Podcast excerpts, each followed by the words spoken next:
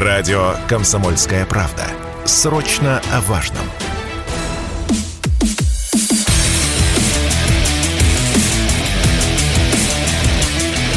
Программа с непримиримой позицией. Утренний Мардан. И снова здравствуйте, и снова в эфире радио «Комсомольская правда». Я Сергей Мардан. Продолжается трансляция на YouTube-канале «Мардан 2.0». Подписывайтесь. Это кнопочка такая специальная называется «Подписаться». Ну и, соответственно, с вас лайк. Подписывайтесь на телеграм-каналы «Мардан», телеграм-канал «Русский доллар». Так, а, ну что ж, давайте продолжим.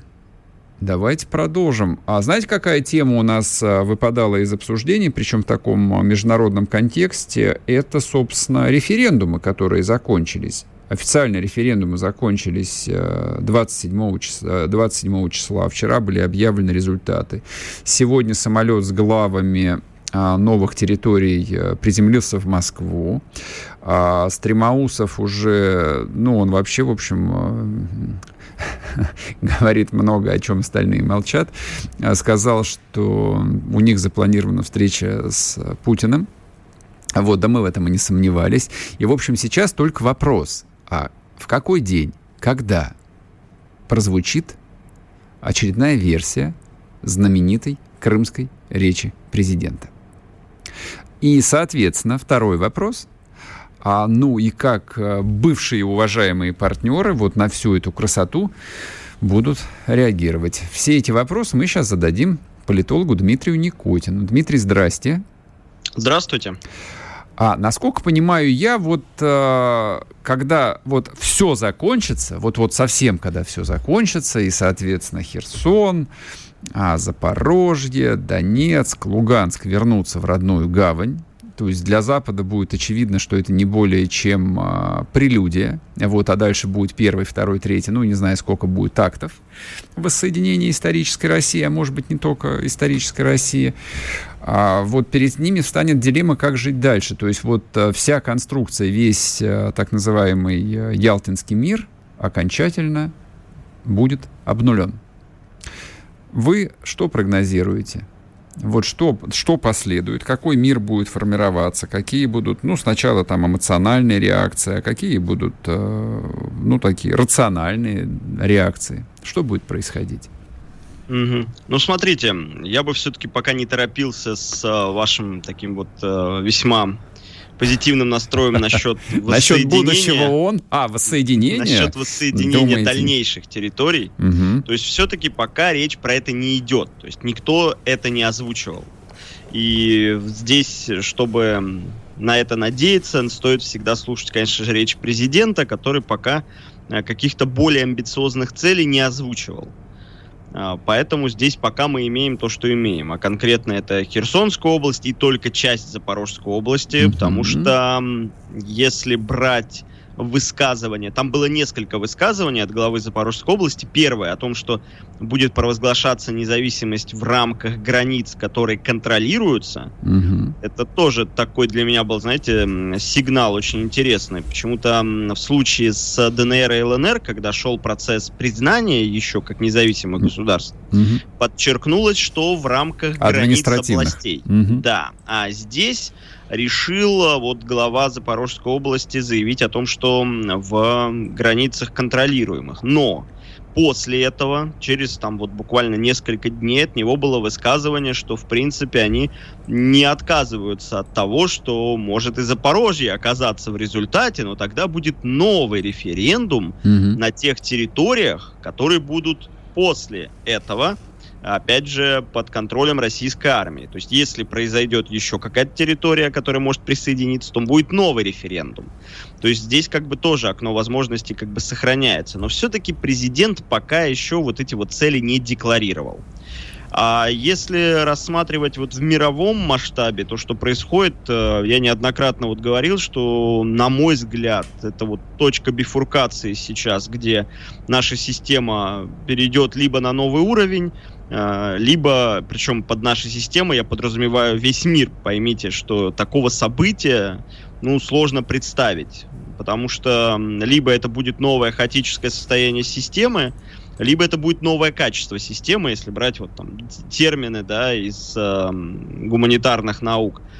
Э, потому что сложно найти что-то в геополитическом масштабе равное. Присоединение четырех регионов, несмотря на полную, скажем так, поддержку Украины со стороны коллективного Запада, несмотря на полное неприятие этих референдумов, ну и то, что политической воли у президента России хватило все-таки начать этот процесс. Хотя, напомню, изначально ведь цель такая тоже не ставилась. Цель была территориально ограничена Донбассом. То есть э, можно дальше уже теперь и действительно, как вот вы вначале и сказали, прогнозировать, что может быть будет еще какой-то процесс, но пока все-таки, конечно, немножечко рановато, мне кажется. Угу. Ну, тем не менее, хорошо, вот, э, допустим, я там забежал вперед и там озвучил собственные фантазии, но вот я ставлю себя на место какой-нибудь, прости господи, Урсула фон дер Ляйен. Ладно, это я, конечно, слишком смело сказал. Давайте все же вот Шольца, Шольца, не будем уж совсем уж во все тяжкие пускаться. А, ну, то есть вот они выросли и стали взрослыми людьми, там, политиками а, в некой специфической парадигме полной а, очень жестких таких Э, необсуждаемых э, аксиом и табу. То есть, ну, например, а, нерушимость границ. Да, понятно, был распад Советского Союза, но, в общем, как бы это не считается все. Вот, нерушимость границы, никто ничего не может там. Что, что там, присоединить кого-то? Не, не может быть. Вот Косово может, это вот особая история, а все больше не может. А, их, а, ну, даже не просто а, дают им прецедент, что может, а в циничной форме. То есть вот Путин а, в своей такой вот, вот фирменной манере а, говорит, что вашего собачьего мнения вообще никто не спрашивает. То есть вы вообще никто. А невозможно не отреагировать, потому что Евросоюз, как ни крути, воспринимает себя как некую там а, большую, сильную, влиятельную политическую единицу на планете Земля с некоторыми основаниями какие реакции? То есть они как-то должны отреагировать, причем за рамками вот ограничений на а, импорт из России туалетной бумаги. Ну, смотрите, реакция есть уже. Я бы все-таки э, считал то, что произошло на Северном потоке, это реакция. А, конечно, мы с вами не видим официальных результатов, но mm-hmm. я думаю, официальные результаты по Северному потоку, то, что случилось, а я напомню, уже четыре утечки mm-hmm. названо. Сегодня появилась четвертая, оказывается, точка. Конечно, будет в любом случае обвинена Россия, при этом все эти события уже доказано являются преднамеренными, то есть это не землетрясение, это не ошибка там в связи с подачей давления, там я не знаю, то есть уже есть факт, что это преднамеренные действия. Угу. При этом э, любое расследование это будет, наверное, в стиле МАГАТЭ, когда МАГАТЭ приезжал на Запорожскую АЭС, то есть приедут, проведут расследование, скажут, ну, скорее всего, это Россия. Угу. Примерно какая-то такая будет трактовка. А с учетом того, что мотив был ясен, Байден в январе говорил о том, что Северный поток не заработает, и он сделает это любой ценой, несмотря на мнение Германии. Ну вот формально сказал, де-факто получилось. Это раз. Второе, это военная помощь. Военная помощь, опять же, новый пакет пошел, и пакет довольно серьезный. 18 хаймерсов. Но это они Я... пишут, что этот, на это уйдут целые годы уже, в общем, ну, прокомментировали. не знаю. 16 хаймерсов уже поставлено было. Почему бы не поставить такой же срок 18? Не вижу тут каких-то угу. э, серьезных ограничений по срокам, с учетом, что хаймерсов э, у Запада достаточное количество. Угу. То есть 18 хаймерсов. Как бы, ну, в пакете со всем остальным, там и радары, и прочие там, угу. скажем так, стандартные вещи. И третье это санкции. Ну, санкции здесь смотрятся пока довольно, конечно же, смешно, потому что я вот буквально вчера там, в одном выпуске своем предполагал о том, что это будут санкции персональные в основном, так в принципе и есть. Потому что а, Самое вот интересное, многие бросаются на заголовки, вот я думаю, прекрасно все помнили про потолок цен на нефть вот в восьмом пакете будет введен не потолок цен на нефть пока, а угу. юридические основы для потолка цен на нефть. Это что означает?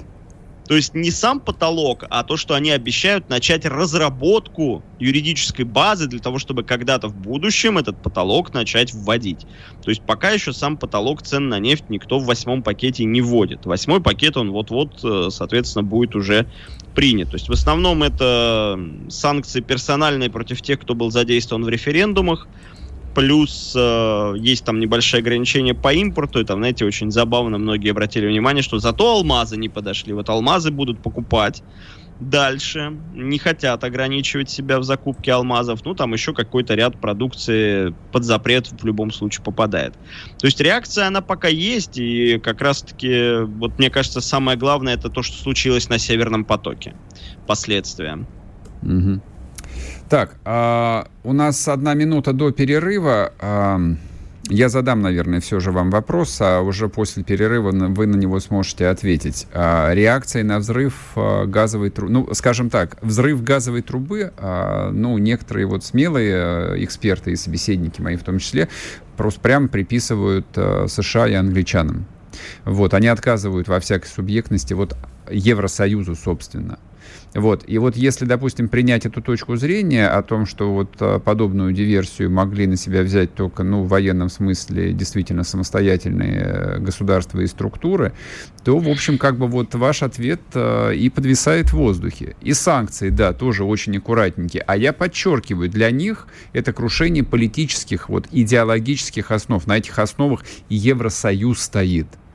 И если кто-то может э, вот что-то присоединить, то Евросоюза завтра не будет. Спорткп.ру О спорте, как о жизни.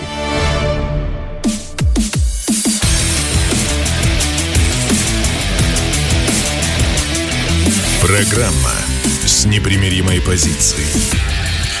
Утренний Мардан. И снова здравствуйте, и снова в эфире Сергей Мордан, радио «Комсомольская правда» и политолог Дмитрий Никотин. Дмитрий, прошу вас, вот вопрос я вам задал по поводу политических основ Евросоюза, а вот ответьте, особенно в контексте грядущих референдумов о независимости в Каталонии и Шотландии, насколько я понимаю. Да, смотрите, ну давайте, наверное, вернемся к вашему вопросу по поводу того, вы объяснили позицию некоторых экспертов, что заинтересованы в первую очередь США, угу. а не европейские страны. Э, действительно, я бы здесь еще к бенефициарам отнес Польшу, потому что вот на 1 октября запланирован запуск Балтийского потока. Балтийский поток, он направит газ из Норвегии через Данию и в Польшу. Кстати, хотелось бы напомнить, что он пересекает трассу Северного потока-2, и процесс постройки в свое время, он э, в том числе затрагивал интересы и Северного потока-2. И вот на просто в очередной раз мы увидели удивительные совпадения. То есть, смотрите, традиционный внешнеполитический блок э, и традиционный союз Великобритании, Польши и США главный бенефициар – больше всего проблем получит Германия, которая являлась основным получателем этого газа через Северный поток. А если вспомнить все теплые, в кавычках, взаимоотношения между Германией и Польшей, вспомнить твит Сикорского, депутата Европар... Европарламента от Польши, в том числе бывшего министра обороны, о том, что спасибо США, то здесь, конечно же, все больше аргументов в сторону того, что произошло, как раз-таки указывает на руку Байдена. При этом, вы знаете, ведь а, еще вчера в немецкой прессе появилась информация о том, что если прямо сейчас не начать ремонт Северного потока, то это грозит вообще ему полного разрушения за счет того, что соленая вода попадает в трубу, и непосредственно коррозия, а дальше уже процесс ремонта будет настолько дорогим, что речь будет идти вообще про его полную реконструкцию. То есть ситуация серьезная. А ремонтировать его тоже не так просто, потому что ведь все под санкциями, а, Туда просто так сейчас ремонтную технику никто не загонит. Весь этот процесс должен сразу вести к каким-то переговорам. А как мы видим, Запад на это не настроен. А если брать, эм, возвращаться, да, вот к политическим процессам современности, действительно есть такая вот тенденция к тому, что очень сильно не хотят в Европе сейчас предоставлять независимости, независимость предоставлять рядом таких вот ряду таких интересных субъектов. А, если в случае Испании речь идет про Каталонию, которая является автономным регионом, в Великобритании речь идет про Шотландию, которая является такой вот частью британской монархии. Каждый ва- ва- здесь... Важной частью, кстати. Да, причем здесь каждый случай, он все-таки уникален. То есть нельзя сравнивать там шотландский кейс э, там, с каталонским, но при этом э, есть общая тенденция вот к попыткам получить независимость и, кстати, вступить в Евросоюз. А, потому что и Каталония, и Шотландия, они бы с радостью стали частью Евросоюза, но избавились бы от э, центральной власти. Там, mm-hmm. В случае с Шотландией э, Шотландия вообще великолепно бы устроилась, потому что Великобритания вышла из Евросоюза. А в случае с Каталонией, Каталония генерирует 20% ВВП Испании. И вы знаете, что парадокс? Вот очень часто в качестве аргументов того, что референдумы на Донбассе, они не законно и нелегитимно указывается на то, что вот, посмотрите, там же органы власти, например, были не избраны. Но если в случае с Донбассом там избраны, то вот, например, mm-hmm. в случае с Херсоном и Запорожьем они, получается, не избирались. Ну хорошо, мы смотрим на Каталонию. Каталония, избранные органы власти. Есть, есть признана Каталония, вот если мы берем Каталонию, если что, я ну, хотел бы напомнить зрителям, что у них есть свой язык каталанский, при этом каталонцы, они признаны нацией mm-hmm. внутри испанского законодательства. И при всех этих аргументах центральная власть не считает законным референдум в Каталонии. Да, да, да. Вот а, чтобы подкрепить а, ваш тезис, я просто кратенькую справочку для слушателей озвучу относительно референдумов. А, референдум 55 года во французском Сааре в итоге стал частью ФРГ, поддержан Западом. В 90-м году в Словении вышла из Югославии поддержан Западом. Хорватия, 91 год, референдум, поддержан Западом. Референдум а, в СССР а, в 91 году о сохранении Союза Советских. 148 миллионов людей проголосовало, 78% за, проигнорирован Западом. Эстония, Литва, а, Латвия, Украина, Грузия, Туркмения, Армения, Азербайджан, Туркмения а, значит, провели референдум о независимости, нарушив все законы СССР, поддержано Западом. Ну, тут я не буду продолжать. Еще один а, вам приведу просто а, пример, когда можно вообще без референдума. Можно, конечно, вспомнить Техас, который в 1836 году просто провозгласил независимость. Но это ладно, давно было. А, допустим, а, в России, в РСФСР, Белоруссии, Молдавии, Казахстане, Киргизии, Таджикистане никакие референдумы о выходе из СССР не проводились. Ну ничего, кому это помешало? Вот так вот. Прошу вас, Дмитрий, продолжайте. Ну, ну то кстати, есть, как знаете, мы, мы, бы... да, мы приходим к тому, что, в общем, как известно, да, тут вопрос не как проведен референдум, а кто решил его провести. Вы знаете, и вот вы про Техас сказали. Я бы хотел бы здесь э, вспомнить, вроде и события далеких э, времен, но все-таки парадоксальная ситуация, если посмотреть и рассказывать без названия стран. Ну вот смотрите, сейчас я быстро так попробую сделать. Э, есть одно государство, внутри этого государства есть регион, где в основном используют другой язык, где этот э, язык, соответственно, начинают немножечко так угнетать. В итоге этот регион начинает борьбу за свою независимость. Вооруженным путем ее получает. Признается не всем миром, а лишь небольшим количеством стран. Угу. Потом впоследствии входит и становится частью другого государства. В итоге, после вхождения в состав другого государства, начинается война и по результатам войны еще другие регионы входят в состав этого государства. И это сейчас было не про ситуацию России и Украины, а как раз-таки про Мексику, Техас и США. То есть, э, если мы начнем вдаваться в историю, мы просто увидим удивительные просто совпадения. То есть, действительно, Техас был частью Мексики, угу. и США сначала ведь признавали Техас как часть Мексики, международной. Вот когда говорят про ведь Россия ведь признавала границы Украины на 91 год. Ну да, признавала. Ну да, такая, США. это же давно было, да. Тут он пишет люди, еще он монгол-татарское нашествие. Вспомни, я тоже так считаю, 91 год. Да это черти когда был-то, господи. Да. То же самое, что с Техасом.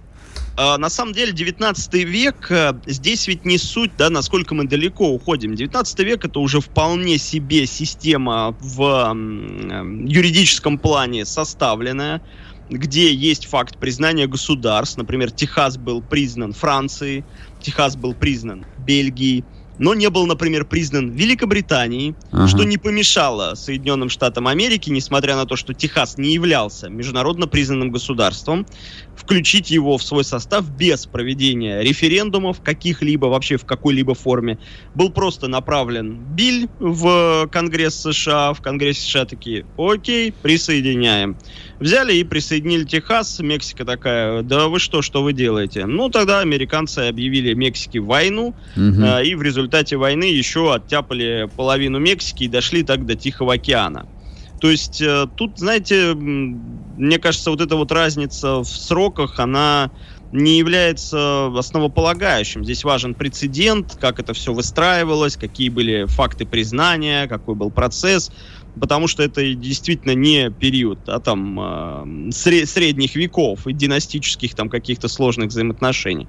А это уже система вполне себе международная с законодательной базой такой же, как и сейчас. Да, не существовало, скажем так, э, наверное, части современных там каких-то международных законов, но процедура посольств, она также была, которая определяла бы признание. То есть практически все остальные факты и факторы существования государства, как определенные границы, хм.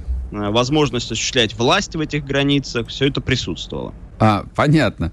А, Дмитрий, у нас буквально остается полторы минуты. А, давайте попробуем вот эту тему а, так аккуратненько закруглить. А, с вашей точки зрения, а Европа потенциально способна пойти, ну не знаю, там на некие там совсем э, жесткие меры по, отстанию, по отстаиванию своих э, вот именно идеологических основ. Вот Советский Союз был идеологическим государством. Ну, другой, другой пример. Северная Корея идеологическое государство, и оно за свой политический строй готово, в общем, разнести, по крайней мере, всю Юго-Восточную Азию в труху с помощью ядерных бомб. А Евросоюз вполне себе идеологическая структура, которая вот э, каждый день толкует про ценности, основы и прочее. Примерно как СССР в свое время. А вот ради этих ценностей э, могут ли они, не знаю, воссоздать военно-промышленный комплекс и начать какой-нибудь большой там дранг на Хостон? Ну, кстати, про амбиции-то в военном плане они ведь уже все были озвучены. Да, да, это понятно. Шольц... А вот а реально? Да. 30 секунд у нас. Ну, даже я же говорю, в реальном плане они будут сейчас стараться укрепить свою оборону, на mm-hmm. это будут выделяться огромные деньги. Другое дело в том, что, на мой взгляд, Европа и Европейский Союз сейчас не являются политическим субъектом в международных отношениях. Mm-hmm. То есть они не обладают политическим суверенитетом во внешних делах. Как бы нам не казалось по-другому, и то, что случилось с Северным потоком, только лишний раз подтверждает, и как Германия, ну вот не хочет поставлять технику Киеву, mm-hmm. но поставляет. Но поставляет, вот не хочет, да. но поставляет, потому что э, требуют американцы. Да, мыши Поэтому... кололись, но ели кактус. Да, конечно, здесь очень интересно, как будут развиваться события дальше. Мне кажется, Дмитрий, знаете, Европа, э, она... не успеем. Все, закон, заканчивается программа. Спасибо вам большое. Радио «Комсомольская правда». Никаких фейков, только правда.